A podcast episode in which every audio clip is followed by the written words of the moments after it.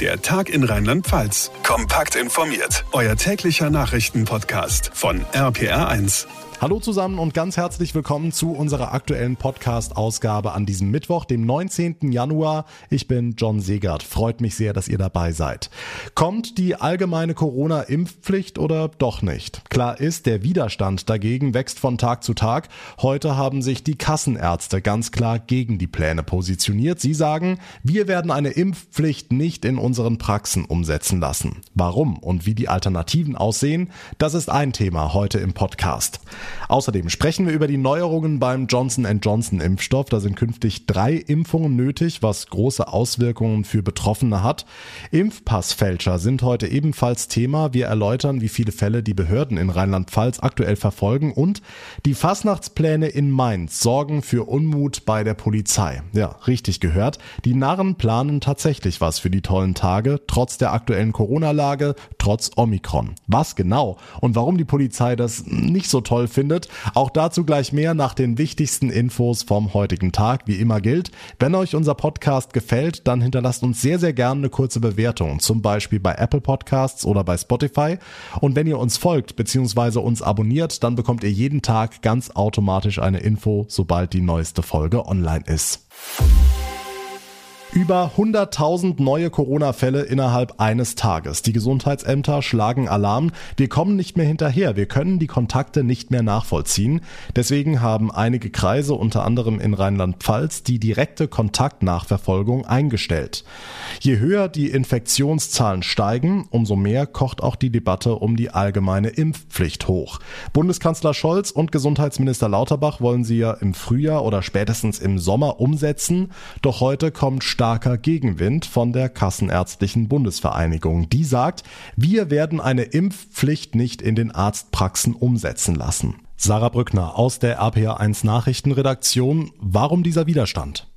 Weil die Arztpraxen kein Ort seien, um staatliche Maßnahmen umzusetzen, sagte der Chef der Kassenärztevereinigung Andreas Gassen den Kolleginnen der Bild und wörtlich, wir werden unseren Ärzten nicht zumuten, eine Impfpflicht gegen den Willen der Patienten zu exekutieren. In der Arztpraxis lebe man vom Vertrauensverhältnis zwischen Arzt und Patient, so Gassen. Wenn die Bundesregierung eine Impfpflicht beschließen wolle, müsse sie sich auch um die Umsetzung kümmern. Das würde in der Praxis heißen, ungeimpfte würden im Falle einer Impfpflicht schriftlich zur Schutzimpfung aufgefordert und in ein Impfzentrum zitiert werden. Ob das aber logistisch logistisch funktionieren würde, ist mehr als fraglich. Die Kassenärzte sagen also, wir machen da nicht mit und auch aus der Wissenschaft gibt es mehr und mehr Stimmen, die Zweifel an einer allgemeinen Impfpflicht äußern.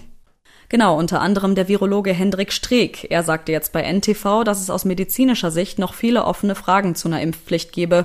Man könne nicht voraussagen, welche Virusvarianten noch auftreten werden, genauso wenig, welche Schutzwirkung und welche Schutzdauer eine Impfung dann bieten könne. Das ist ganz anderes für die anderen viralen Erkrankungen, wo wir eine Impfpflicht hatten oder eine Impfpflicht haben.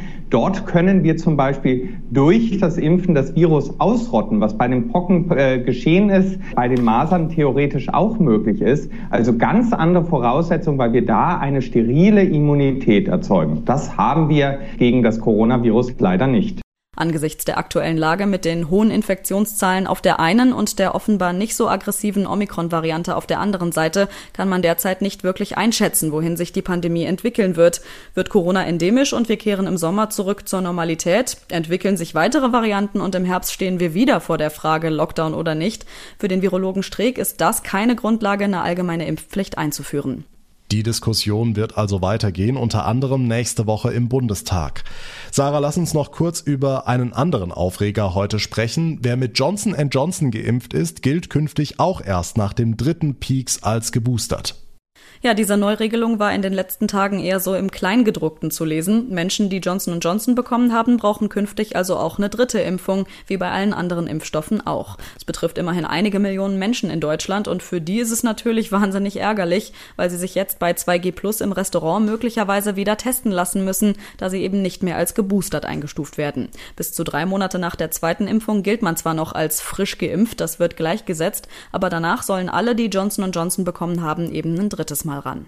Der aktuelle Corona-Überblick am Mittwoch von Sarah Brückner. Dank dir. Ins Restaurant oder ins Modegeschäft ohne Impf- oder Genesenen-Nachweis kommt derzeit niemand rein. Fast überall gilt 2G oder sogar 2G+. Trotzdem versuchen es Menschen immer wieder mit gefälschten Impfpässen. Aber wie viele davon sind eigentlich im Umlauf? Ganz sicher beantworten lässt sich das wahrscheinlich nicht. Bislang waren in Rheinland-Pfalz nur Einzelfälle bekannt. RPA1-Reporter Felix Christmann, jetzt gibt's aber zumindest mal neue Zahlen vom Landeskriminalamt und die sind schon ordentlich. Absolut. Das LKA ermittelt in insgesamt rund 1000 Fällen. Also das hat mit einzelnen Betrügern absolut gar nichts mehr zu tun. Die Zahl sei seit Herbst letzten Jahres nochmal deutlich angestiegen, heißt es. Und dafür haben die Ermittler auch einen Grund. Da ging es ja los mit Einschränkungen für Corona-Ungeimpfte in Restaurants und bei Veranstaltungen. Und dazu kam dann auch noch, dass man ohne Impfung zwischenzeitlich ja keine kostenlosen Bürgertests mehr bekommen hat. Jetzt frage ich mich natürlich, wie kommt man überhaupt an die Dinger ran?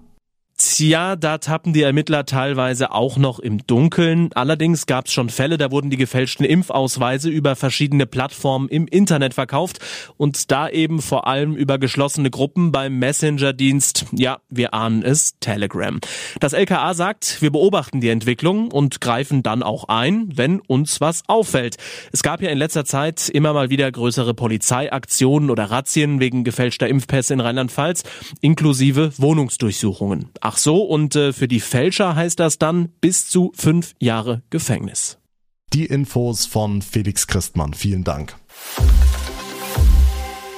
Die Inzidenz in Rheinland-Pfalz geht nicht nach oben, sie rast auf die 500 zu. Innerhalb eines Tages 5000 neue Corona-Fälle, auch das wieder Höchstwert.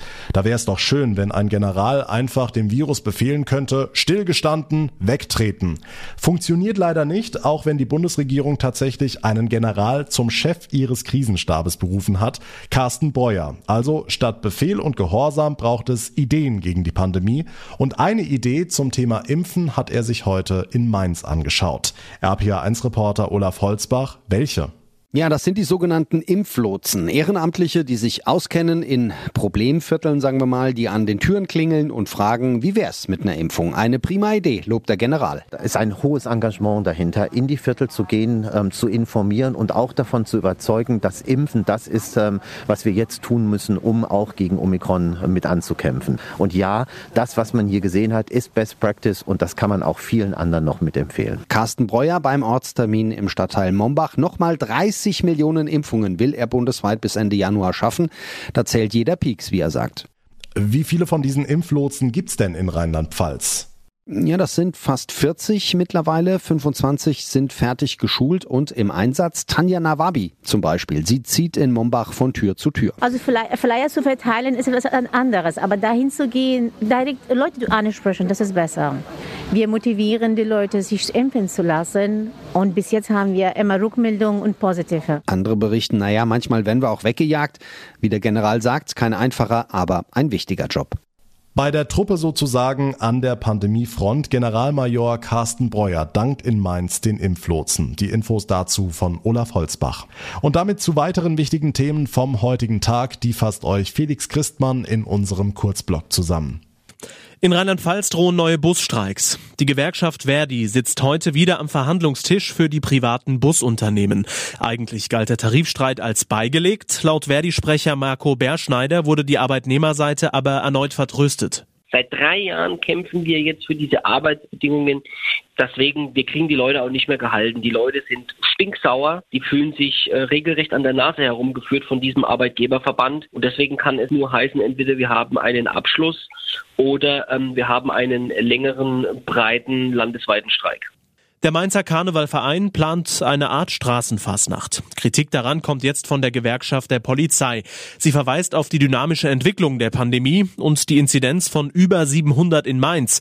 GdP-Sprecherin Stefanie Loth. Je weniger Kontakte man hat, umso besser. Jetzt ist Polizeiarbeit halt immer mit äh, Kontakten hat das was zu tun. Aber so ein Fest wäre aus unserer Sicht auch etwas, was man jetzt ein bisschen zurückschieben müsste. Man muss es ja auch nicht ausfallen lassen. Ein Verschieben in Sommermonate wäre ja auch schon eine Möglichkeit. Dann hätte man wenigstens äh, die aktuelle Situation nicht so äh, konkret. Der MCV hatte jüngst eine abgesperrte Festmeile unter 2G-Plus-Bedingungen in Aussicht gestellt. FDP-Fraktionsvize Lambsdorff will, dass Deutschland militärische Ausrüstung an die Ukraine liefert, angesichts eines drohenden Angriffs durch Russland. Der Außenpolitiker nannte Schutzwesten, Helme oder Nachtsichtgeräte. Waffenlieferungen lehnt Lambsdorff allerdings ab. Inzwischen ist US-Außenminister Blinken in Kiew gelandet. Er will der Ukraine nochmals seine Unterstützung zusichern. Tanken wird immer teurer. Ein Liter Diesel hat im bundesweiten Schnitt erstmals die Marke von 1,60 Euro überschritten. Laut RDAC sind das 1,6 Cent mehr als vor einer Woche und ganze 37 mehr als vor einem Jahr. Benzin der Sorte E10 liegt derzeit im Schnitt bei 1,67 pro Liter. Die Spritpreise folgen in der Regel dem Rohölpreis, der zuletzt weiter zugelegt hat. Tennisprofi Alex Zverev steht bei den Australian Open in der dritten Runde. Deutschlands Sportler des Jahres gewann gegen den Australier John Millman mit 6 zu 4, 6 zu 4 und 6 zu 0. Am Freitag trifft Zverev dann auf Radu Albot aus Moldau. Fastnachtsparty an Rosenmontag in Mainz, Singen und Schunkeln in der Innenstadt trotz der Omikron-Wand. Die Pläne des Mainzer Karnevalvereins kommen nicht überall gut an. Andere Fastnachtsvereine zeigen sich irritiert und auch die Gewerkschaft der Polizei sagt, Straßenfastnacht passt jetzt nicht. Am Telefon ist Stefanie Loth, Sprecherin der GdP. Frau Loth, was genau stört Sie? Also tatsächlich ist es für uns relativ schwierig im Moment noch einzuschätzen, was ist jetzt genau geplant, also welche Tage sind geplant, welche Plätze sind geplant und dann halt auch, welche Verordnung haben wir da, mit welchem Recht äh, müssen wir denn da arbeiten. Und insgesamt wären wir froh, wenn wir die Kolleginnen und Kollegen überhaupt nicht in diese Einsätze schicken müssten, äh, denn das wäre der beste Gesundheitsschutz im Moment. Hm, der MCV hat einen abgesperrten Bereich vorgeschlagen, will 2G Plus und Gäste-Obergrenze kontrollieren, ähnlich wie am 11.11. .11. Nur was drumherum passieren würde, wenn doch mehr Menschen kommen, das müssten dann Ihre KollegInnen ausbaden, richtig?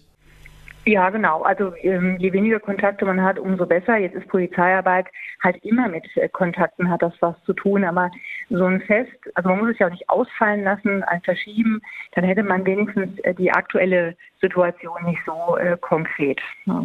Was würden Sie sich wünschen? Also wir würden uns wünschen, dass ähm, nach wie vor das beherzigt wird, dass Kontakte reduziert werden und man für sich selber dann auch überlegt, ja, brauche ich dieses Fest jetzt unbedingt? Ja, ich glaube, dann kommen viele Menschen zu dem richtigen Ergebnis. Straßenfastnacht in Mainz ist gerade keine gute Idee, sagt GdP-Sprecherin Stefanie Loth. Dankeschön. Die Luft für Boris Johnson wird immer dünner. In einer turbulenten Debatte im britischen Parlament hat der Premierminister heute sofortige Konsequenzen aus dem sogenannten Partygate-Skandal ausgeschlossen. Er werde den Bericht einer internen Untersuchung abwarten, der nächste Woche erscheinen soll, sagte Johnson. RPA1-Reporter Philipp Detlefs für uns in London. Philipp, Johnson hat sich heute wieder sehr kämpferisch gezeigt. Wie hat er denn auf den massiven Gegenwind und die Vorwürfe reagiert?